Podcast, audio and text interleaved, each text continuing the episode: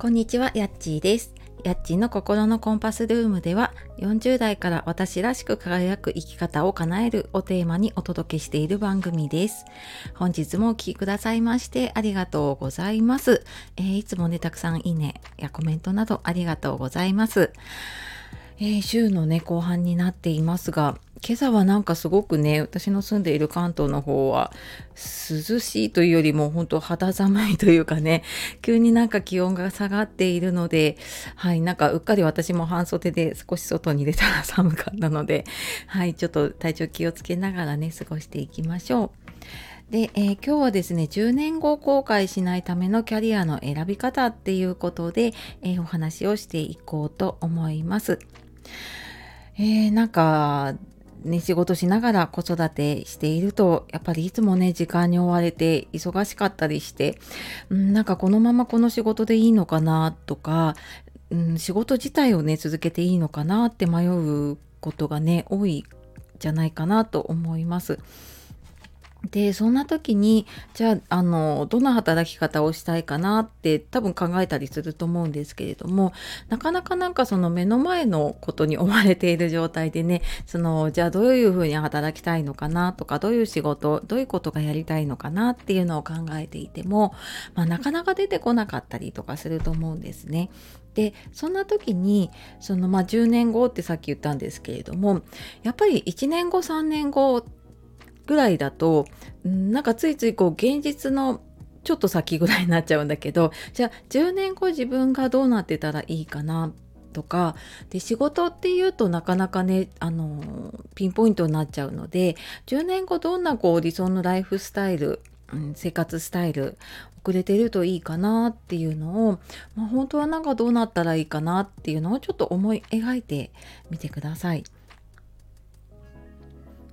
であの、まあ、10年後じゃあのこんな理想のねライフスタイル、うん、なんかこんなところで生活してなんかこんな風に過ごしていてで、まあ、家族とはこう仕事はこういう風にして入れたらいいなみたいなのがね、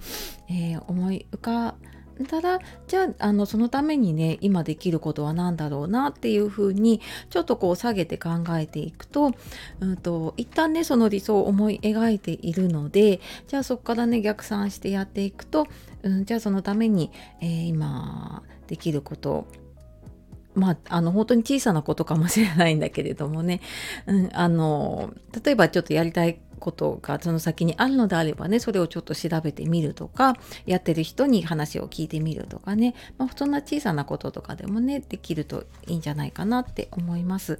まあ、こんな風にねちょっとうーん手の届きそうなところよりちょっと先をね思い描いてみるとあの割と思い浮かべやすかったりとかねするかなって思います。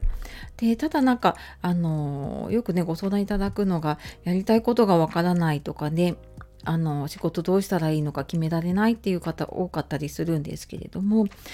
んなんかやっぱりその自分がねどうなったらいいかっていう心の声を聞く状態を作るっていうところからねあの始めないと本当の自分の心の声ってなかなか出てこなかったりするんですよね。でそれはやっぱり今現実の中で過ごしているのでそこで突然じゃあどうしたらいいかなって考えてもその考える扉が開かないっていうのかなそれはまあ頭思考では考えられるんだけどその何て言うの心の窓というか扉というかそこがやっぱり閉じた状態だとどんなに頭で考えようと思っても自分の心の声が出てこないんですよね。なのでなんかそういう理想どうしたいかなとか自分の働き方キャリアねどういうふうにやっていこうかなっていう時にはまずね心の声を聞く状態っていうのをね作るところからやっていくといいかなって思います。で、えー、じゃああのどうしたらいいのかなっていうのは、まあ、詳しくはちょっとメルマガの方で話していたりとかあとまあコメントとかねレターとかでご質問いただいたりした方にはねお答えしているので、えー、なんかちょっと自分の働き方迷ってるなとか、うん、何かあれば、えー、ご連絡いただけるとはい嬉しいです。では、えー、今日は10年後後悔しないためのキャリアの選び方ということでお話をしていきました。最後まで聞いてくださいましてありがとうございました。素敵な一日をお過ごしください。さようなら、またね